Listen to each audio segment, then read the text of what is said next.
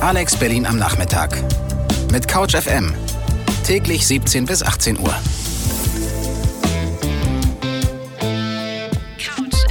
Couch FM. Gästezimmer.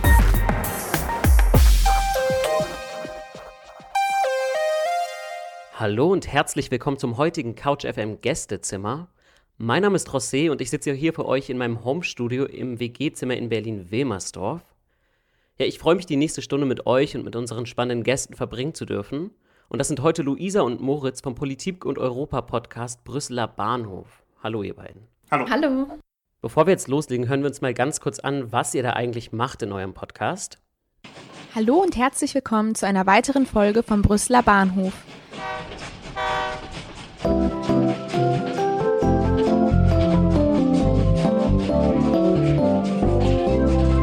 Aus den verschiedenen Waggons hören wir das Neueste aus der aktuellen Politik der Europäischen Union, gehen genauer auf einen Aspekt der EU ein und in unserem Salonwagen begrüßen wir interessante Gäste zum Tee. Wir haben uns nochmal mit Steffen Dauber zusammengesetzt und über seine Gedanken zu Europa gesprochen. Über das Thema Mindestlöhne haben wir ausführlicher gesprochen mit Gabi Bischof. Dort haben wir die britische Europa-Aktivistin Madeleine Kay getroffen. Natürlich gibt es auch kritische Stimmen. Wir sollten eigentlich jetzt auch nochmal über den Brexit sprechen. So klingt der Brüsseler Bahnhof. Ich freue mich, dass ihr beiden hier seid. Wir wollen heute vor allem über euren Podcast reden, über eventuelle Verantwortung, die so ein Bildungsangebot mit sich bringt und natürlich auch über Europa. Erstmal würde ich euch beide aber gerne näher kennenlernen. Stellt euch doch mal in ein paar Sätzen kurz vor. Ja, ähm, ich bin Luisa, ich bin 23 Jahre alt und studiere hier in Berlin Politikwissenschaften. Und ich bin seit Januar 2019 beim Brüsseler Bahnhof aktiv und leite den jetzt ähm, seit dem Sommer zusammen mit Lukas. Und wir haben ein Team von ähm, acht Leuten und ich freue mich heute hier zu sein. Ich bin Moritz, ich bin 22 Jahre alt, studiere an der FU Jura und ähm, habe bis vor kurzem nebenbei noch im Bundestag gearbeitet durch äh, Luisa, die ich durch eine andere Organisation kenne, bin ich dann auf den Brüsseler Bahnhof aufmerksam geworden und bin da dann seit Oktober 2019 aktiv. Okay, das heißt, ihr seid beide auch generell relativ politikaffin, würde ich mal sagen. Ja, das stimmt. Ja. Ja, zu eurem sonstigen politischen Engagement kommen wir später vielleicht auch noch ein bisschen. Vorher aber ein bisschen Musik. Wie im Gästezimmer üblich habt ihr ja die Musik mitgebracht heute. Und den ersten Song, relativ passend zum Thema, den hören wir jetzt und mehr will ich auch gar nicht verraten.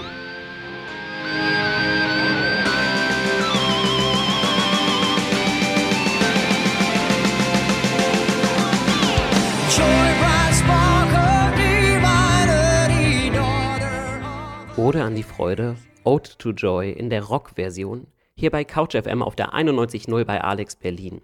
Ich bin José. Luisa, was hat es mit dem Song auf sich? Ja, es ist ein modernerer Take so von ähm, der Europahymne und deshalb fand ich den ganz passend und auch, also ich kann auch empfehlen, sich mal das Video anzuschauen, ist total süß und mehrere Kinder noch dabei. Ähm, genau, und einfach um so ein bisschen europäische Stimmung mitzubringen in das Interview hier. Die ist auf jeden Fall jetzt aufgekommen und um Europa geht es ja auch in eurem Podcast, dem Brüsseler Bahnhof. Ganz zu Anfang vielleicht, was ist der Brüsseler Bahnhof und vor allem, wieso heißt der so?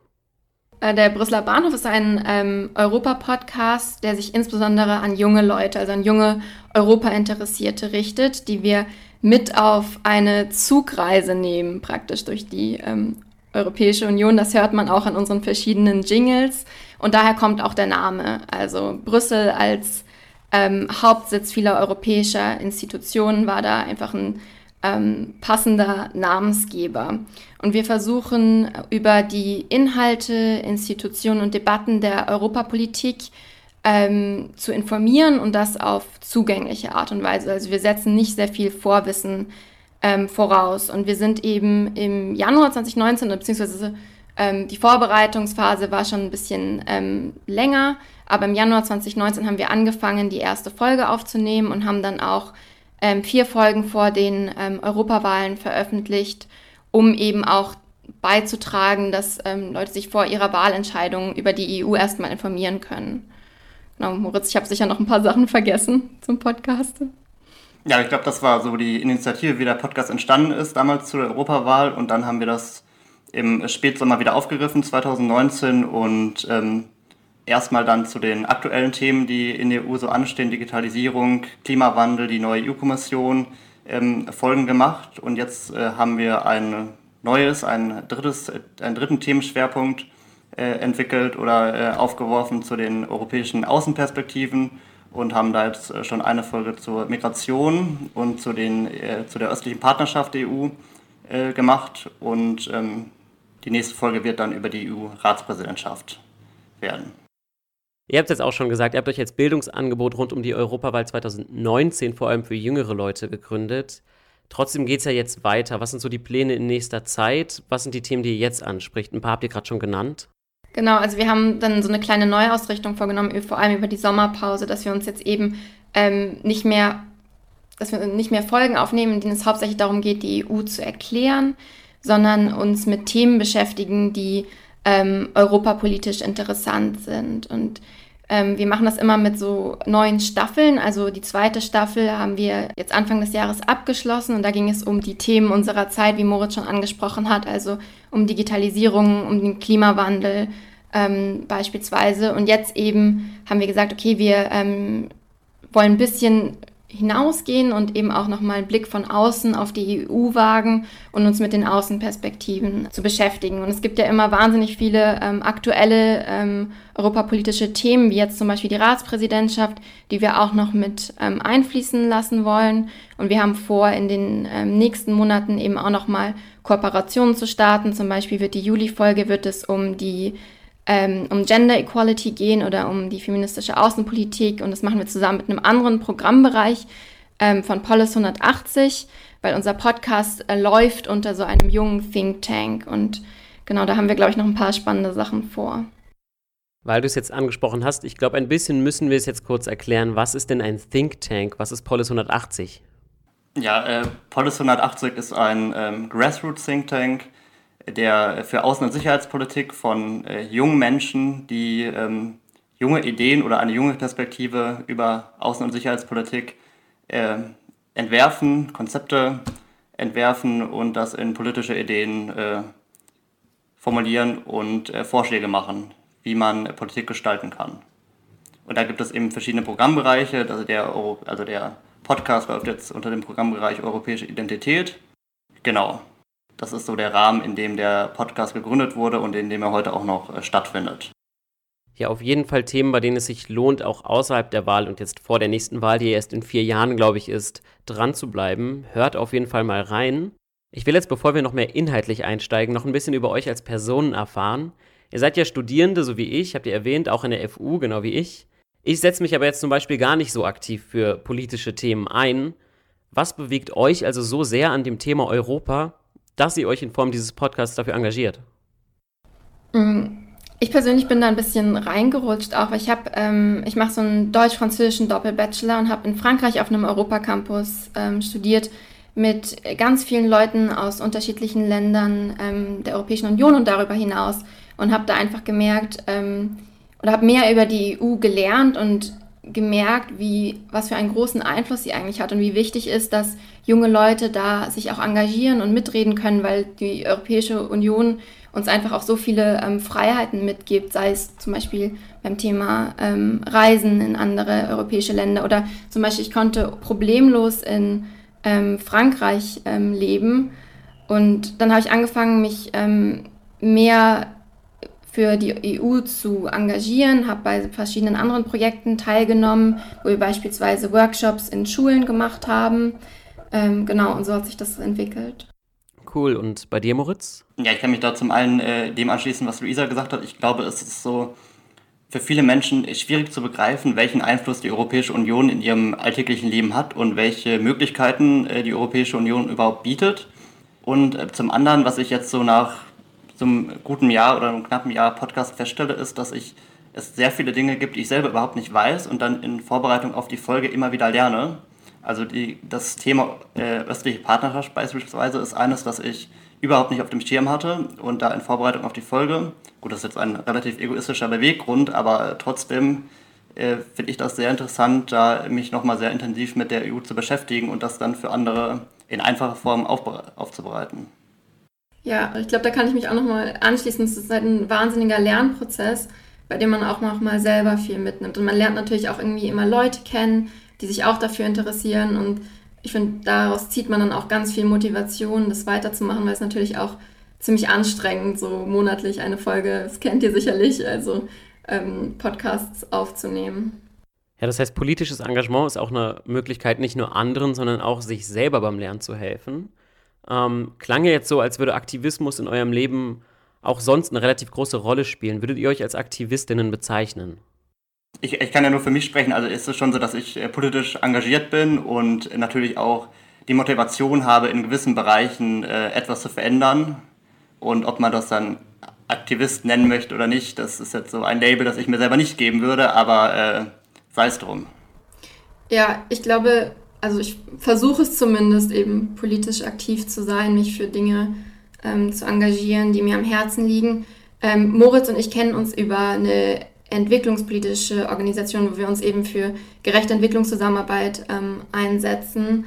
Und also für mich spielt das ein, eine große Rolle jetzt so mittlerweile in meinem Leben. Es war aber auch lange Zeit nicht so. Also es hat gedauert, bis ich, obwohl ich jetzt schon länger Politikwissenschaften studiere, bis ich angefangen habe, mich auch wirklich persönlich zu engagieren. Wir wollen gleich noch ein bisschen mehr über euren Podcast sprechen, vor allem aber auch über Verantwortung, die so ein Bildungsangebot mit sich bringt. Vorher gibt es aber den nächsten Song aus eurer Playlist, Madcon mit Glow. Wer von euch hat den ausgesucht und warum? Äh, genau, das hat äh, Kira äh, ausgesucht, den Song. Ich meine, das war mal ein Song, der in irgendeiner Form beim Eurovision Song Contest äh, performt wurde. Ich glaube, und das war die, äh, ich glaube auch ihre Motivation, den Song auszuwählen, weil das so einen EU-Bezug hat und deshalb ganz gut zu unserem Podcast passt.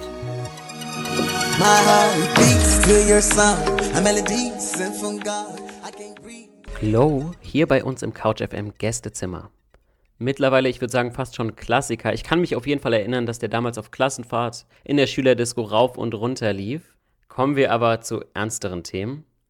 Wir haben euch in den Brüsseler Bahnhof jetzt schon kennengelernt und es ist ja doch so eine Art Bildungsangebot in erster Linie für junge Menschen rund um Europa. Empfindet man, wenn man dann sowas macht, sowas wie eine Art Verantwortungsgefühl? Man äh, hat natürlich schon äh, eine Verantwortung für die, für die redaktionellen Inhalte und für das, was man äh, da sagt. Man, äh, wir können ja nicht irgendwas behaupten und das äh, nicht nachprüfbar machen. Äh, es ist ja wie, wie in der Uni auch, wir kennen das ja, man hat ja so ein Zwei-Quellen-Prinzip, wenn, man, wenn man eine Klausur schreibt oder eine Hausarbeit genau, so ähnlich gehen wir da ja auch ran. Also man hat vielleicht mal Wikipedia so als ersten Einstieg und dann äh, sucht man, recherchiert man und sucht sich die Quellen raus und die geben wir auch immer an bei äh, Spotify bzw. auf der Homepage von Polis 180 und dann kann sich das äh, jeder auch nochmal anschauen, wie wir dazu gekommen sind, was wir gesagt haben. Wie lange dauert es so, sich inhaltlich dann redaktionell auf so eine Folge vorzubereiten? Circa so einen Monat. Also wir haben immer so eine Vorlaufsphase von einem Monat. Ähm, ist schon, geht relativ schnell, aber das Gute ist, dass wir verschiedene Runden haben. Also wir sind ja ähm, acht Leute bei uns im Team und es sind immer verschiedene Leute für einen bestimmten Teil des Podcasts zuständig, aber die anderen ähm, kontrollieren das sozusagen auch nochmal oder lesen nochmal durch oder geben irgendwie einen Input und ähm, der Podcast wird dann am Ende auch nochmal von verschiedenen Leuten Probe gehört, um einfach auch sicherzustellen, dass uns jetzt nichts irgendwie entgangen ist oder dass wir irgendwas wirklich faktisch da, äh, falsch ähm, dargestellt haben. Ihr habt ja eben erwähnt, dass ihr für das Thema brennt, dass ihr politisch sehr engagiert seid. Ist es da manchmal ein Problem, neutral zu bleiben, auch wenn es jetzt vielleicht nicht das polarisierendste Thema ist? Ja, ich denke auf jeden Fall, ähm, dass das so sein kann. Das Gute ist, dass wir eben mehrere Leute sind, die auch alle unterschiedliche Meinungen und Perspektiven haben und dass wir schon versuchen, ähm, wenn, zum, wenn nicht neutral, also was, obwohl wir es auch versuchen, zumindest verschiedene Meinungen und Perspektiven mit reinzubringen, auch eben über unsere ähm, InterviewpartnerInnen, ähm, dass die aus verschiedenen demokratischen Parteien kommen, von verschiedenen Organisationen, um so sicherzustellen, dass wir nicht irgendwie jetzt ähm, eine Meinung nur vertreten. Ich hatte mich tatsächlich in einer eurer Folgen gewundert, dass ich glaube, das war sogar einer eurer ersten Gäste, war Vorstand der Jungen Liberalen. Kann das sein? Ja, das stimmt. Also ähm, wir haben, wir führen sozusagen fast so eine kleine Art Liste, dass wir eben wirklich versuchen, ähm, Leute aus verschiedenen Parteien mit reinzubringen. Also wir hatten ähm, vertreten waren bisher, glaube ich, ähm, SPD, ähm, Grüne, CDU, Linke und FDP. Ähm, wenn ich, haben wir jetzt bisher schon Interviewgäste aus all den Parteien gehabt und eben auch nochmal aus ähm, Institutionen. Wir haben auch so ein bisschen die Idee, dass wir eben immer eine Politikerin, einen Politiker in den Folgen haben und dann jemanden aus der Wissenschaft oder aus einer aktivistischen Organisation. Das heißt, das ganze demokratische Spektrum und auch Meinungsspektrum wird schon abgebildet. Ähm, ein Teil des Lebensgefühls, das ihr im Podcast vermittelt, ist ja sowas wie eine europäische Identität. Würdet ihr sagen, dass ihr euch als Europäerin fühlt?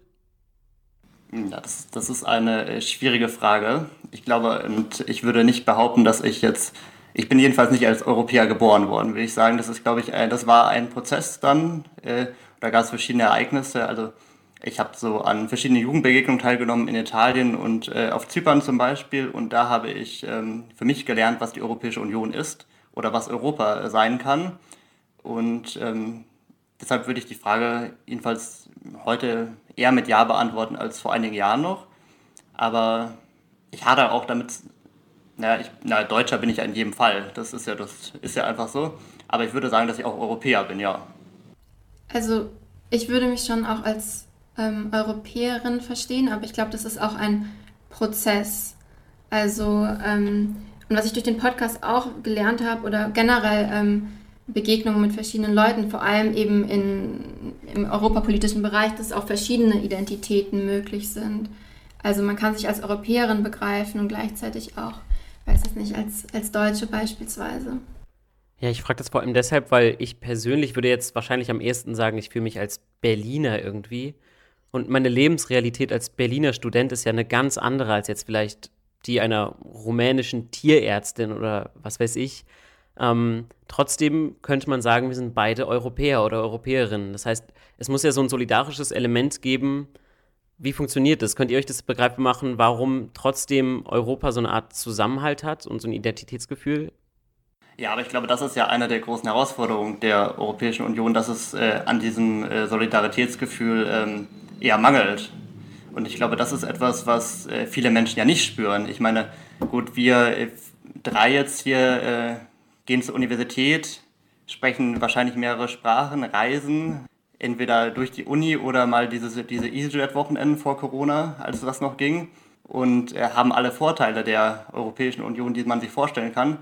Aber ob das jetzt irgendwie äh, bei, also bei anderen Menschen, die aus eher bildungsfernen Schichten kommen, und äh, denen es äh, sozial äh, schlechter geht, habe ich doch schon Zweifel, ob die jetzt die Europäische Union als so große Wohltat empfinden, wie uns das bewusst ist. Dass es durchaus auch Probleme und Kritik in Bezug auf die EU gibt, darüber wollen wir später noch eingehender sprechen. Jetzt geht es aber erstmal weiter mit ein bisschen Musik. Ihr habt uns noch einen absoluten Klassiker mitgebracht, Waterloo von ABBA. Warum dieser Song? Also das ist ähm, der große Favorit von ähm, Lukas, der mit mir zusammen den Brüsseler Bahnhof leitet und ähm, für ihn hat das einfach einen starken Europabezug und aber ist halt ja, ein Klassiker.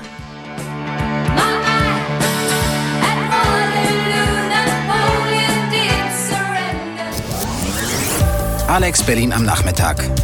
Mit Couch FM. Täglich 17 bis 18 Uhr. Da sind wir wieder im CouchFM Gästezimmer, hier auf der 91.0 bei Alex Berlin. Ich bin José und zu Gast heute sind Luisa und Moritz vom Europa-Podcast Brüsseler Bahnhof. Luisa und Moritz, ihr habt ja regelmäßig spannende Gäste in eurem Podcast. Zuletzt unter anderem Abgeordnete aus dem Europaparlament oder auch einen Autoren und erfolgreichen Journalisten der Zeit. Ist man da so als Studentin, als Student auch mal aufgeregt vorher? Ja, auf jeden Fall. Also ich finde, es wird immer besser, weil, wie gesagt, jetzt mache ich das schon fast anderthalb Jahre. Ähm, aber vor allem dann noch in Bezug, das kennt ihr sicherlich auch mit dem Aufnahmegerät, weil die sind ja manchmal also nicht so leicht bedienbar oder es gibt irgendwie Probleme und das hatten wir auch schon in einem Interview beispielsweise, dass wir wirklich von vorne anfangen mussten, weil es einfach ähm, Tonprobleme gab. Und ich erinnere auch, also ähm, zum Beispiel, ich war ziemlich aufgeregt, als wir Franziska Brandner ähm, von den Grünen ähm, getroffen haben und ich da das erste Mal alleine mit dem Aufnahmegerät hantieren musste. Ähm, aber man lernt dazu, auf jeden Fall. Wie entscheidet ihr eigentlich, wen ihr dann einladet? Wir hatten es vorhin schon mal so ein bisschen angesprochen, dass ihr da auch auf Meinungsvielfalt achtet, aber wie genau läuft das ab? Genau, ja, das ist so, so ein Prozess, der bei uns in der, innerhalb des äh, Teams stattfindet und dann überlegen wir, wer würde zu dem äh, Thema passen. Wir sind, achten natürlich auch, dass wir überparteilich sind und wir nicht drei Folgen nacheinander CDU oder SPD-Abgeordnete haben. Das ist ein weiteres Kriterium. Dann ist natürlich auch die Frage, ähm, möchte der oder diejenige überhaupt in dem Podcast äh, kommen und hat der Zeit? Und so ergibt sich das dann Folge für Folge. Wir hatten bis jetzt Glück und hatten äh, viele hochkarätige Gäste, worüber wir uns sehr freuen und äh, hoffen natürlich, dass das so weitergeht. Aber ähm, wir haben jetzt keine Liste mit Gästen, die wir da jetzt noch haben möchten bis zum Ende des Jahres, sondern das ist immer, äh, wird relativ kurzfristig entschieden. Also manchmal sagt ja auch jemand ab und da muss man jemand Neues anfragen. So läuft das in der Regel. Aber mich hat auch überrascht, wie bereit doch die Leute sind, ähm, sich von unserem ja sehr kleinen Podcast, vor allem zu Beginn, ähm, interviewen zu lassen. Also viele haben sehr schnell zugesagt. Teilweise haben wir eben auch ähm, Veranstaltungen besuchen können, zum Beispiel mal von Pulse of Europe Berlin. Die uns eingeladen, da konnten wir dann im Anschluss Ulrike Giro und Steffen Dobbert interviewen. Und das ist natürlich auch immer toll, wenn wir die Möglichkeit haben. Habt ihr da schon mal irgendwie Resonanz bekommen von denen? Was hält so die Welt von eurem Podcast? Naja, wir bekommen jetzt keine Shitstorms und bei uns schreibt jetzt niemand unter Twitter, was wir für äh, Reptiloide und äh, sonst was für. Ja, mir, mir passiert das durchaus. Aber was, was schon auf jeden Fall ist, ist, dass wir ähm, teilweise von ähm, Leuten ähm, Rückmeldungen bekommen, wo wir gar nicht gedacht hätten, dass der Podcast jetzt irgendwie erreicht hätte. Also zum Beispiel, wenn wir eben ähm, Interviewgäste anfragen, die jetzt eher hochkarätig sind und dann die den Podcast schon kennen. Das freut uns dann irgendwie doch, weil wir manchmal das, schon das Gefühl haben, also dass es eher so unsere Freunde und Bekannte und Familie sind, die den Podcast hören. Ähm, genau, also wir freuen uns auch immer über Feedback und wir haben jetzt auch versucht, teilweise den Podcast dann immer wieder daran anzupassen, also immer gerne. Ihr habt es gehört. Wir freuen uns natürlich auch sehr, wenn jetzt der ein oder andere Hörer oder die ein oder andere Hörerin direkt mal auf Spotify geht und sich den Brüsseler Bahnhof runterlädt. Wir wollen dann gleich noch über ein paar aktuelle Entwicklungen in und um Europa sprechen. Passend dazu habt ihr heute Musik mitgebracht. France Gall, ich hoffe, ich spreche das richtig aus, mit Ma Vieille Europe. Warum dieser Song? Das hat äh, Emily ausgewählt, den Song. Ich glaube, Emily ist äh, Französin, kommt aus Frankreich und ich glaube, es ist auch einer ihrer Lieblingssongs, den sie mal hören wollte. Ob das jetzt, äh, vielleicht kann Luisa da noch mehr zu sagen, aber ich glaube, das waren jetzt so ihre ähm, ersten Gründe, die sie genannt hat. Ich glaube auch. Also auch hier ein französischer Klassiker und dann auch noch mit Europabezug. Das passt gut. Hören wir mal rein. Je me sens loin du froid des banquises. Je me sens loin de la chaleur des... Ma vieille Europe, je me sens chez moi. Mein altes Europa, hier fühle ich mich zu Hause. Ja, so geht es ja nicht unbedingt allen Europäerinnen gerade. Moritz, du hattest es vorhin auch schon mal angesprochen. In den letzten Jahren gibt es ja vermehrt nationalistische Strömungen und auch Kritik an der EU. CouchFM-Redakteurin Sophia hat uns da die aktuellen Entwicklungen mal zusammengefasst in einem kleinen Newsflash. Weltweite Corona-Krise. Auch die EU bekam die Folgen der Corona-Pandemie zu spüren. Im März wurden die Grenzen geschlossen, was Auswirkungen auf mehrere Branchen in den Mitgliedstaaten hatte. Ein Personalmangel an Pflegekräften oder das Ausbleiben von Erntehelfern in deutschen Gegenden entlang der polnischen Grenze sind nur zwei Beispiele. Der Personalmangel auf der einen Seite führte zu erhöhter Arbeitslosigkeit auf der anderen Seite. Durch die Einreiseverbote brach auch die Tourismusbranche zusammen. Selbst jetzt, nach Wiedereröffnung der Hotellerie, bleiben die Besucher aufgrund der zwar gelockerten, jedoch anhaltenden Corona-Maßnahmen weitgehend aus. Das wirkt sich wiederum auf die Gastronomie aus, die vielerorts stark vom Tourismus profitiert. Ja, das aktuellste Thema scheint ja die Corona-Pandemie zu sein. Und für mich wirkt es immer ein bisschen so, als wäre das eine Art Katalysator für so nationalistische Tendenzen. Jetzt weiß man einmal, wie es denn ist, wenn tatsächlich die Grenzen zu sind. Und ich habe das Gefühl, das ändert schon was in der Wahrnehmung. Teilt ihr da meine Ansicht oder seht ihr das anders? Ich würde dir da wirklich ähm, recht geben. Ich glaube, dass die Corona-Krise jetzt eine Art Stresstest auch war für europäischen Zusammenhalt und dass man ja auch vielerorts gesehen hat, dass es dass Vorwürfe aufkamen, was jetzt die fehlende Solidarität zwischen den Mitgliedstaaten ähm, angeht oder Alleingänge wie zum Beispiel ähm, Grenzschließungen, ohne das vorher mit den ähm, anderen Partnerländern ähm, abzusprechen oder eben auch Ressentiments, die wieder aufkommen. Also ich denke auf jeden Fall, dass es für die nächsten Jahre eine ähm, große Baustelle sein wird, hier wieder ähm, Dinge in Ordnung zu bringen, Vertrauen zu fördern. Ja, ich wollte nur sagen, es ist schon bemerkenswert, äh, wie schnell es dann mit der Solidarität vorbei war, als es dann äh, drauf ankam. Und äh, dann wurde so ähm, Symbolpolitik gemacht und äh, drei kranke Italiener in der Charité behandelt. Ich bin jetzt kein medizinischer Experte, aber ich äh, glaube, da hätte man auch ein bisschen mehr tun können. Also fehlende Solidarität als eine der großen Baustellen der nächsten Jahre. Seid ihr dann als Europa- und Politik-Podcast irgendwie auch Teil davon nicht? Also zu helfen, das wieder aufzubauen? Also ich glaube, was zumindest so ist, ist, dass wir eben versuchen, ähm, über unseren Podcast auch irgendwie Verständnis zu schaffen ähm, oder zu informieren, was überhaupt jetzt so die Aufgabenfelder der EU waren, was EU-Kompetenz war und was doch bei den Mitgliedstaaten ähm, lag. Weil ich glaube, da gibt es auch relativ viele ähm, Missverständnisse und sonst hoffen wir natürlich schon, dass unser Podcast auch, äh, wenn auch nur einen sehr, sehr kleinen Teil dazu beiträgt, irgendwie, dass sich die Leute mehr als mehr auch für, die, für Europa und damit auch mehr für europäische Solidarität interessieren. Genau, aber ich äh, glaube, es ist da auch nochmal wichtig zu sagen, dass wir jetzt keine Werbung für die Europäische Union machen. Wir informieren natürlich darüber, was die Europäische Union ist und warum wir finden, dass europäische Solidarität wichtig ist. Aber äh, eine Meinung bilden müssen sich die Hörer und Hörerinnen ja dann am Ende selber.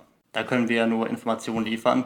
Wenn man da dann äh, so möchte und einen journalistischen Auftrag hat, dann ist das ja äh, unabhängig, also dann haben, hat man ja unabhängig davon zu sein, was man persönlich denkt. So sehe ich das jedenfalls. Definitiv ein wichtiger Punkt.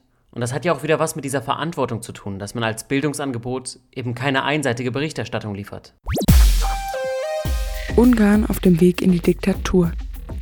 Ende März hatte das ungarische Parlament ein Notstandsgesetz im Rahmen der Corona-Pandemie verabschiedet, das dem Ministerpräsidenten Viktor Orban deutlich mehr Macht gab. Er durfte nun per Dekret regieren, das heißt, Abgeordnete waren mit sofortiger Wirkung von ihren Aufgaben freigestellt und Orban konnte während der Corona-Krise und während ihren wirtschaftlichen und sozialen Folgen ohne Kontrollinstanzen regieren. Außerdem setzten Wahlen und Volksentscheide für die Dauer der Gefahrensituation aus. Neben der Demokratie wurden auch Presse- und Meinungsfreiheit eingeschränkt, da die Verbreitung falscher oder verzerrter Behauptungen über die Regierung kriminalisiert wurde. Ende Juni wurde das international heftig kritisierte Gesetz jedoch wieder aufgehoben. Orban sagte, Kritiker bekämen nun die Chance, sich für unbegründete Anschuldigungen bezüglich des Gesetzes zu entschuldigen.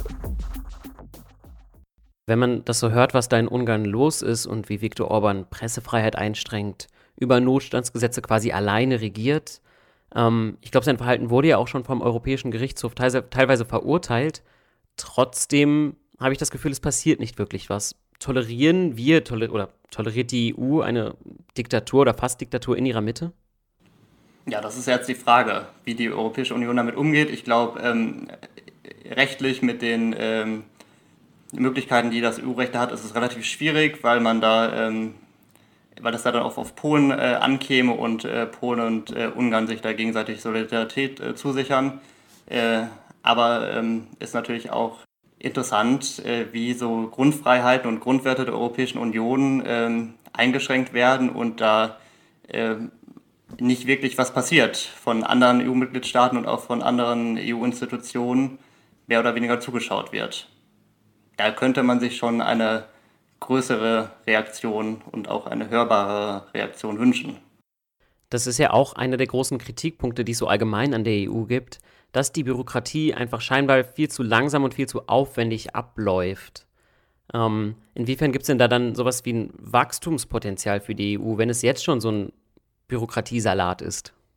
Ich frage mich manchmal, ob das nicht eher ein Kommunikationsproblem ist, teilweise als wirklich ein Bürokratieproblem, weil eigentlich, wenn man sich anschaut, ist die EU gar nicht so eine wahnsinnig große Bürokratie, was jetzt beispielsweise angeht, wie viele Leute ähm, in der Kommission nur mal so als Beispiel arbeiten.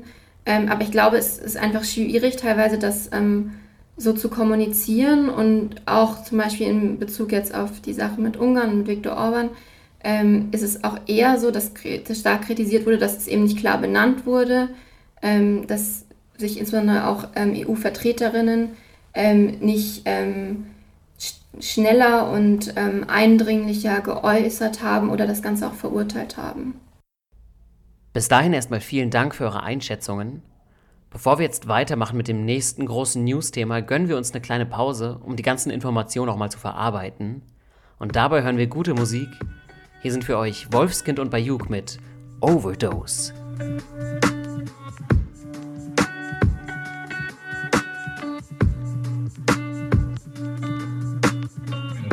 Wolfskind und Bayuk Overdose. Hier bei Couch FM. So, wir haben jetzt einmal alle durchgeatmet und können direkt weitermachen mit dem nächsten großen europäischen Thema. Humanitäre Krise in Moria auf Lesbos. Aufgrund der Grenzöffnungen zur EU durch den türkischen Präsidenten Erdogan kam es zu einem plötzlichen Anstieg an Geflüchteten auf der griechischen Insel Lesbos und den umliegenden Inseln. Die dortigen Flüchtlingslager waren innerhalb kürzester Zeit stark überfüllt, wodurch eine humanitäre Krise entstand. Das Lager Moria auf Lesbos gilt als das gefährlichste Lager. Hier mussten rund 20.000 Geflüchtete beherbergt werden. Sechsmal so viel wie geplant. Aus Angst vor einem Ausbruch des Coronavirus werden seit Anfang Mai etappenartig Menschen aufs Festland gebracht. Zwischen den EU-Mitgliedstaaten ist man sich über die Verteilung der Geflüchteten uneinig. Deutschland erklärte sich bereit, minderjährige Flüchtlinge aufzunehmen. Andere Länder weigerten sich gänzlich gegen Aufnahmen. Ich fühle mich, wenn ich das höre, irgendwie stark an 2015 erinnert, wenn auch nicht in demselben Ausmaße. Scheint es ja wieder Streitigkeiten zu geben, weil sich einige Länder weigern, Menschen aufzunehmen, andere Länder dann mehr Last stemmen müssen. Ist das auch wieder so ein Kommunikationsproblem, was du, Luisa, vorhin angesprochen hattest, oder liegt das an was anderem?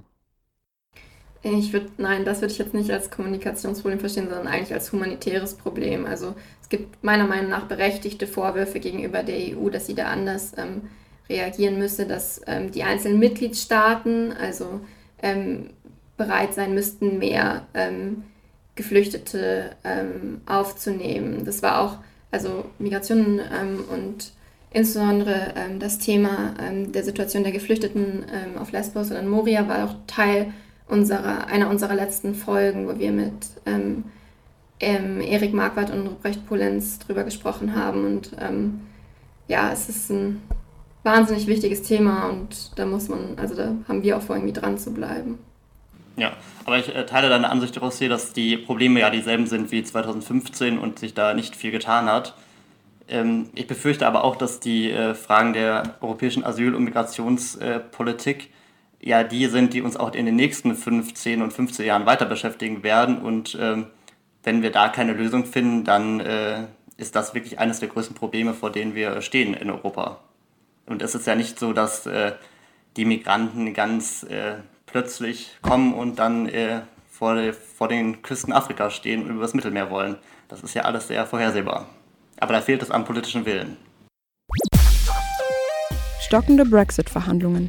Seit dem Austritt Großbritanniens aus der EU am 31. Januar soll in einer schonenden Übergangsfrist ein Freihandelsabkommen verhandelt werden. Dafür sind bis Oktober 2020 mehrere Verhandlungsrunden angesetzt. Aufgrund der Corona-Pandemie gehen die Verhandlungen jedoch nur langsam voran. Es werden eher Standpunkte ausgetauscht. Kritiker prangern an, den Chefunterhändlern würde zu wenig Entscheidungsgewalt zukommen, was die Verhandlungen zusätzlich verlangsame. In der durch die Pandemie hervorgerufenen Wirtschaftskrise will Großbritannien erst recht Unabhängigkeit von der EU. Es ist ja schon ein relativ leidiges Thema. Ich kann es auch selber nicht mehr wirklich hören, dieses Wort Brexit. Trotzdem neigen sich ja die Verhandlungen mit einem wahrscheinlich eher unglücklichen Ausgang dem Ende zu. Woran liegt es, dass da irgendwie keine Lösung gefunden werden kann? Und ist es wirklich das Problem, dass Großbritannien Freiheiten sich rausnehmen will, ohne auch was dafür zu geben? Und es passt ja eigentlich gar nicht ins europäische Konzept rein, oder? Ja, und ich glaube, das ist ja auch ähm, der Punkt, den die Verhandlungen so schwierig machen, dass sie äh, auf die Vorzüge nicht verzichten wollen und sich aber den äh, Verpflichtungen entziehen möchten. Ja, Lösung habe ich auch nicht. Ich bin ja nicht, sonst wäre ich wahrscheinlich Brexit-Unterhändler äh, der Europäischen Union oder äh, Großbritanniens. Ja, das ist natürlich auch eine, ähm, ein großes Problem und vielleicht auch ein äh, Kommunikationsproblem im Vorhinein des Brexit, weil äh, der die Europäische Union eben äh, nicht so positiv dargestellt worden ist in Großbritannien, ähm, wie sich vielleicht doch tatsächlich ist. Aber das ist nur so eine, eine Mutmaßung. Auch wenn man sich überlegt, also wie lange jetzt schon drüber gesprochen wird, da hat man dann irgendwie ja doch langsam gehofft, dass es mehr Einigungen gibt, dass die Sache doch noch einen bisschen glimpflicheren Ausgang ähm, nimmt. Ich erinnere mich, dass der Brexit war auch Thema unserer, also oder wir haben den Brexit in der allerersten Folge vom Brüsseler Bahnhof ähm, vor anderthalb Jahren ähm, angesprochen, aber ähm, wir würden wahrscheinlich jetzt heute einen sehr, sehr ähnlichen Beitrag senden, weil sich einfach nicht viel getan hat. Mich interessiert jetzt natürlich auch, wie geht ihr dann als Podcast mit diesen Themen um? Wenn es eben so ein gravierendes Problem ist, ihr meintet gerade, ihr habt es in einer eurer letzten Folgen angesprochen, ihr wollt da dranbleiben, aber auch in Bezug auf die anderen Probleme und Kritikpunkte an der EU. Wie nimmt man sowas in seinem Podcast mit auf? Ja, ähm, zum einen beleuchten wir auch selber die ähm, Kritikpunkte, die es an der Europäischen Union gibt, beziehungsweise an den einzelnen äh, Themen in den Folgen. Und zum anderen haben wir auch Interviewgäste, die ähm, verschiedene Standpunkte ähm, auf die unterschiedlichen Dinge mit in die Folgen bringen. Das sind äh, so zwei Wege, wie man natürlich unterschiedliche Ansichten äh, mit reinbringen kann. Bevor wir so langsam zum Schluss kommen, würde ich jetzt ganz gerne nochmal hören, was ist eigentlich eure ganz persönliche Vision für die Europäische Union? Sind das denn die Vereinigten Staaten von Europa oder ist es ein Modell, was ähnlich wie heute funktioniert? Wie sieht es aus? Gute Frage, das ist natürlich jetzt kein so ein, leider kein so ein Wunschkonzert. Ähm, also ich würde mir auf jeden Fall mehr Solidarität wünschen und auch mehr europäische Integration was genau möglich sein wird, ich glaube, das ist irgendwie schwierig vorauszusehen, ob es die Vereinigten Staaten von Europa sind, ob es in eine ganz andere Richtung geht. Ähm, ich hoffe auf jeden Fall, dass insbesondere junge Leute, junge Leute ähm, das beeinflussen können, ein größeres Mitspracherecht ähm, erhalten und dass junge Leute die EU oder Europa auch als so ihre Aufgabe verstehen. Und ich glaube, das wäre so mein Traum für ähm, die Zukunft der Europäischen Union. Ich glaube, was äh, wichtig ist, äh, die, ist es, die politischen Prozesse der Europäischen Union zu demokratisieren.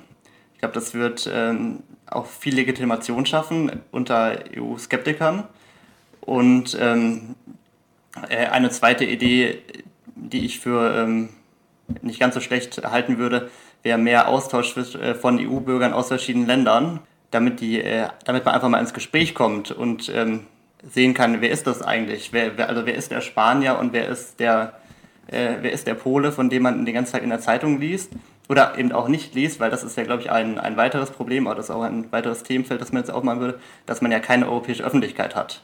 Man hat ja nur eine ähm, sehr nationale bzw. dann deutsche Öffentlichkeit und spricht dann über europäische Themen aus einer deutschen Perspektive. Und ich glaube, das ist für die ähm, Problemlösung äh, innerhalb Europas auch äh, schwierig. Und äh, da könnte man noch einiges verbessern. Dann vielen Dank für eure persönlichen Eindrücke. Wir kommen jetzt schon zum Ende dieses Gästezimmers mit dem Brüsseler Bahnhof. Vielen Dank an unsere Zuhörerinnen, zumindest an die, die bis hierhin durchgehalten habt. Ich bin mir sicher, ihr habt einiges Spannendes heute mitgenommen. Vielen Dank auch an Luisa und Moritz, dass ihr da wart. Und wer jetzt Lust bekommen hat, sich mehr mit dem Thema Europa zu beschäftigen, der ist beim Brüsseler Bahnhof wunderbar aufgehoben. Ihr könnt ja vielleicht noch mal kurz sagen, wo man euch hören und besuchen kann. Gerne, also ähm, auf Spotify, auf Apple Podcasts und auf der Website von Polis 180. Und wir haben auch unseren eigenen ähm, Instagram-Account seit ein paar Monaten. Also da kann man sich auch noch mal mehr informieren. Dann lasst ein Like und ein Follow beim Brüsseler Bahnhof da und hört alle Folgen. Das war's für heute bei CouchFM mit mir, José. Und ihr hört uns, wenn ihr wollt, morgen wieder mit dem Magazin am Freitag. Wir verabschieden uns jetzt, wie sollte es anders sein, mit Europe, The Final Countdown. Tschüss, haut rein, auf Wiedersehen. Tschüss und vielen Dank. Ja, tschüss, danke fürs Gespräch.